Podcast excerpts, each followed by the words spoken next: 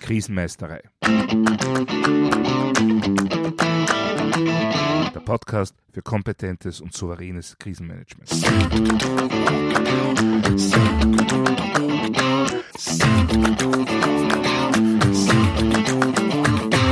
Hallo, ich bin Thomas Prinz von krisenmeisterei.at.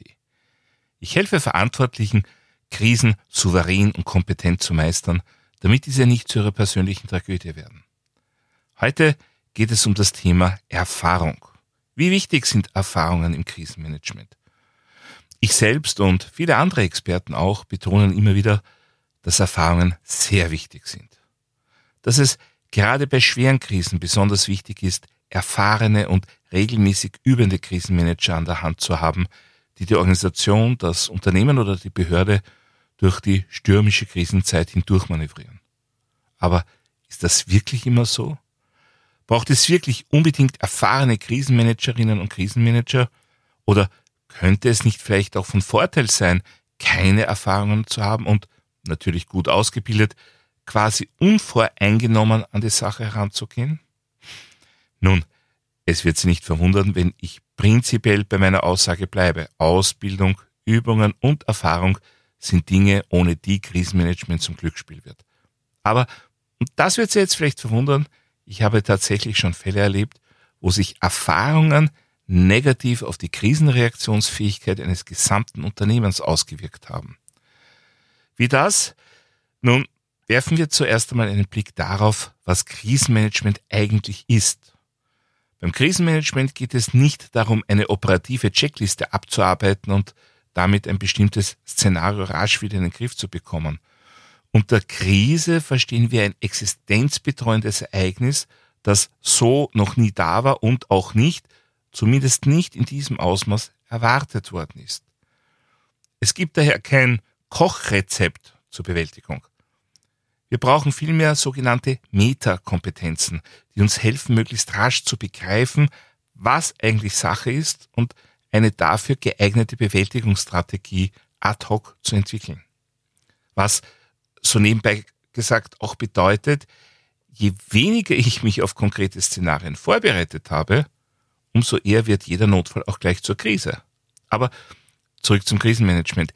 Die wesentlichen Punkte sind also rasches Erfassen der Lage sowie von möglichen Lageänderungen, Entwickeln von Handlungsoptionen bzw. Bewältigungsprozessen unter hohem Zeit- und Erfolgsdruck sowie rasche Implementierung selbiger. Man könnte auch zugegebenermaßen sehr flapsig sagen, Krisenmanagement ist Plan, Do, Check, Act on the Rocks. Gut, jetzt geht es heute ja um das Thema Erfahrungen. Was für Erfahrungen kann und soll ich aus so einer Krise mitnehmen? Nun, zuallererst ist, wie ich schon oft erwähnt habe, ein gründliches After-Action-Review die notwendige Basis für wirklich gute Lessons learned. Und dann können meine Erfahrungen bzw. Learnings in mehrere Richtungen gehen. Eine davon betrifft das disruptive Ereignis selbst, das Szenario. Wenn wir eine Krise überstanden haben, dann sollte man darüber nachdenken, ob man aus dem Erlebten nicht einen Notfallplan für die Zukunft erstellt und so beim nächsten Mal nicht wieder mit einer Krise, sondern quasi nur mit einem Notfall konfrontiert ist, was die sogenannte Abarbeitung natürlich erleichtert. Zum anderen geht es natürlich auch ganz erheblich darum, auf der zuvor schon erwähnten Metaebene zu lernen. Wie war unsere Lagearbeit? Wie gut und wie schnell haben wir Informationen verarbeitet? Wie zuverlässig war die Bewertung der Informationen? Wie haben wir bei der Planungsarbeit zusammengewirkt? Und so weiter und so fort. Und genau das sind jetzt die Erfahrungen, die so extrem wertvoll für Krisenmanager und Krisenmanagerinnen sind.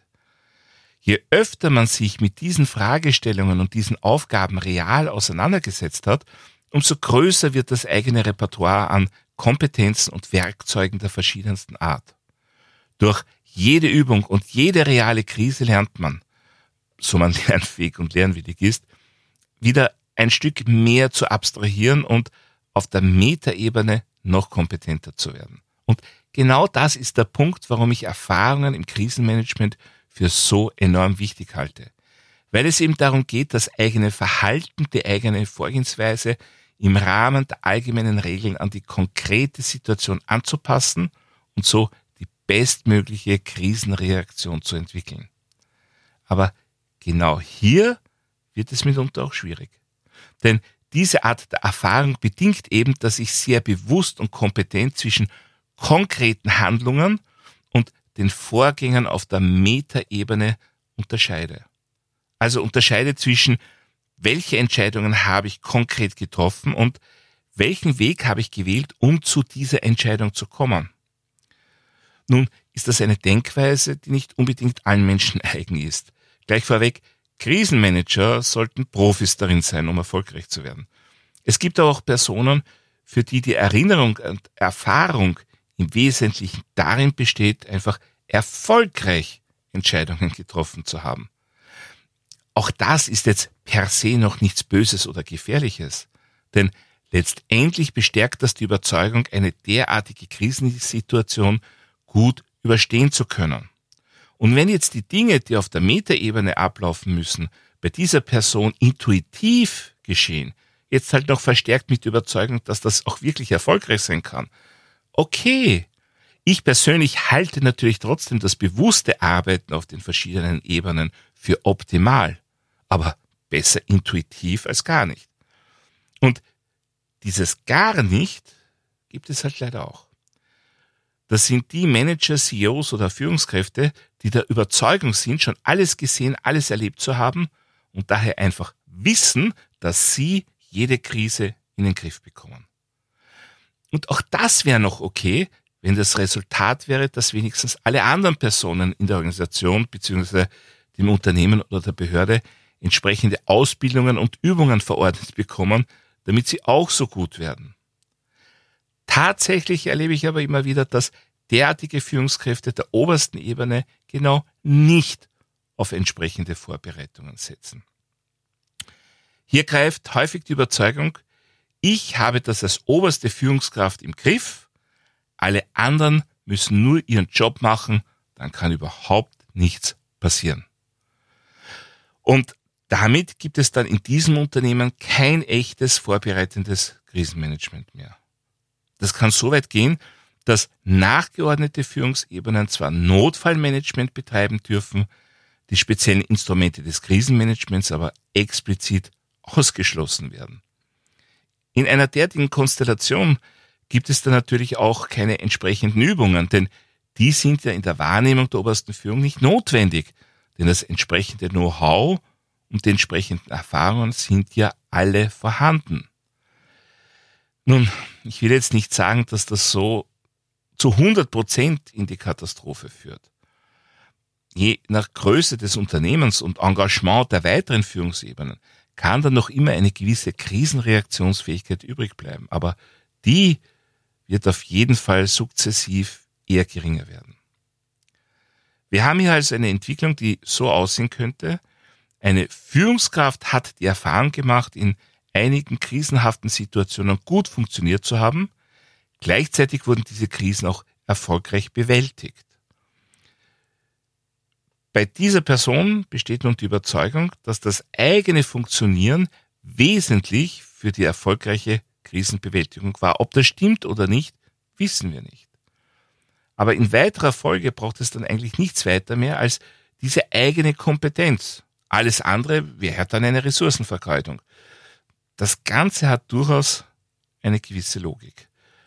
Auch wenn sie aus meiner Überzeugung heraus weder schlüssig noch richtig ist. Tatsächlich gibt es oft mehrere, mitunter natürlich auch unbewusste Gründe für solche Konstellationen, für solche Vorgehensweisen.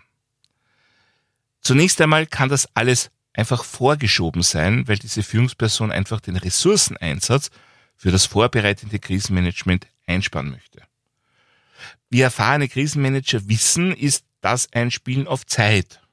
Letzten Endes ist die Wahrscheinlichkeit, dass es durch diese mangelnde Vorbereitung wesentlich teurer wird als mit Vorbereitung, mit Ressourceneinsatz, ziemlich hoch.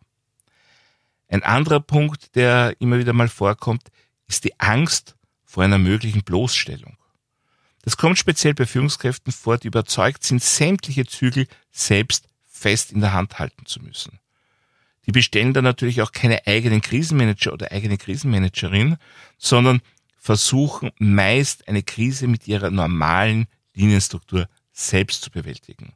Und erwarten natürlich, dass das auch gut funktioniert. Nun, die Wahrscheinlichkeit, dass bei so einer Struktur im Rahmen von Krisenübungen oder realen Krisen Defizite aufpoppen, ist nicht gerade gering. Also logische Folgerung, keine eigene Krisenplanung oder keine eigene Krisenübung, dann gibt es auch keine Diskussion über die Struktur. Ja, dann gibt es natürlich auch die Führungskräfte, die meinen, eine Vorbereitung auf Krisen wäre deshalb gefährlich, weil dann Kunden oder andere Personenkreise auf die Idee kämen, dass überhaupt etwas schiefgehen könnte bei diesem Unternehmen. Ja, das gibt's übrigens auch bei Politikern, die dann verlangen, dass gewisse Szenarien von den Einsatzkräften überhaupt nicht geübt werden, damit die Wählerschaft nicht auf die Idee kommt, dass sowas überhaupt passieren könnte. Okay, ich glaube, es ist klar, was los ist, wenn dann doch so ein Szenario eintritt. Und das ist vielleicht eine der bösesten Folgen einer derart überzeugten Führungskraft. Wenn es dann bei einer realen Krise doch nicht so gut läuft, wie angenommen, vorhergesagt oder wie die Führungskraft selbst davon überzeugt war, dann werden die Fehler rasch bei jemand anders gesucht. Denn man ist ja von der eigenen Qualität vollends überzeugt.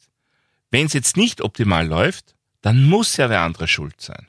Ja, und zum Stichwort Blame Games habe ich ja erst vor kurzem eine eigene Episode gestaltet. Jetzt könnte man provokant fragen, wäre es nicht besser, wenn solche Personen überhaupt keine Krisenmanagement-Erfahrung haben? Hätten sie dann nicht vielleicht mehr Respekt vor der Sache? Ich persönlich vermute nein. Denn die meisten so gestrickten Personen deuten dann halt irgendwelche anderen Ereignisse in ihrem Lebenslauf als substanzielle Krisen, nur um von der eigenen Kompetenz überzeugt zu sein. Was, wie ich glaube, meist auch absolut unbewusst geschieht. Aber gefährlich ist es trotzdem. Ja, wie kann man so etwas verhindern? Wenn solche Personen bereits in der obersten Führungsebene sitzen, dann ist das natürlich schwer bis aussichtslos. Meine persönliche Überzeugung ist, je mehr sich das Bewusstsein durchsetzt, dass jegliche reale Situation, genauso wie jede Übung, in einem After-Action-Review professionell evaluiert werden muss, umso mehr wird sich auch das Bewusstsein durchsetzen, was Krisenmanagement eigentlich ist und dass derartige Lonely Cowboys oder Cowgirls keine Alternative zu einem professionellen, vorbereiteten Krisenmanagement sind und am Ende des Tages auf jeden Fall teurer. Denn nach meiner Überzeugung sind Erfahrungen nicht nur, aber gerade auch im Krisenmanagement sehr, sehr wertvoll. Aber eben reflektierte und evaluierte Erfahrungen, bezogen sowohl auf die konkreten Situationen als auch auf die Herangehensweise auf der Metaebene. Ohne diese Erfahrungen nur mit Lehrbuchwissen bewaffnet, ist es nicht unmöglich, aber viel schwieriger, rasch und gut auf krisenartige, disruptive Ereignisse zu reagieren. Aber wenn diese Erfahrungen im Wesentlichen nur aus Erinnerungen an die vermeintliche eigene Unfehlbarkeit und Genialität bestehen, ja, dann kann das sogar ziemlich gefährlich werden und über die erwähnten Mechanismen letztendlich dazu führen, dass die Krisenfestigkeit einer gesamten Organisation darunter leidet. Also, evaluieren und reflektieren auf allen Ebenen dann bringt uns jede Erfahrung im Krisenmanagement ein gutes Stück weiter. Ja, soweit für heute zum Thema wird Erfahrung überbewertet. Ich hoffe, dass wieder einiges Interessantes für Sie dabei war.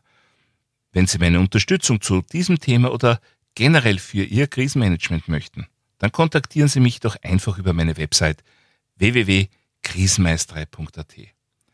Dort finden Sie auch wie immer Shownotes und weitere wertvolle Infos zum Thema Krisenmanagement. Ich würde mich auch freuen, wenn Sie meinen Newsletter abonnieren bzw. mein E-Book runterladen. Außerdem können Sie sich für eine meiner Online-Schulungen anmelden. Und wenn Sie irgendwelche Anregungen, Fragen oder Wünsche zum Podcast haben, dann schicken Sie mir doch einfach eine E-Mail an podcast.krisenmeisterei.at. Und falls Sie es noch nicht getan haben, vergessen Sie nicht, den Podcast gleich zu abonnieren. Dann versäumen Sie in Zukunft keine Folge. Das war's für heute. Ich bin Thomas Prinz von krisenmeistere.at. Vielen Dank fürs Zuhören und auf Wiedermeistern bei der nächsten Folge.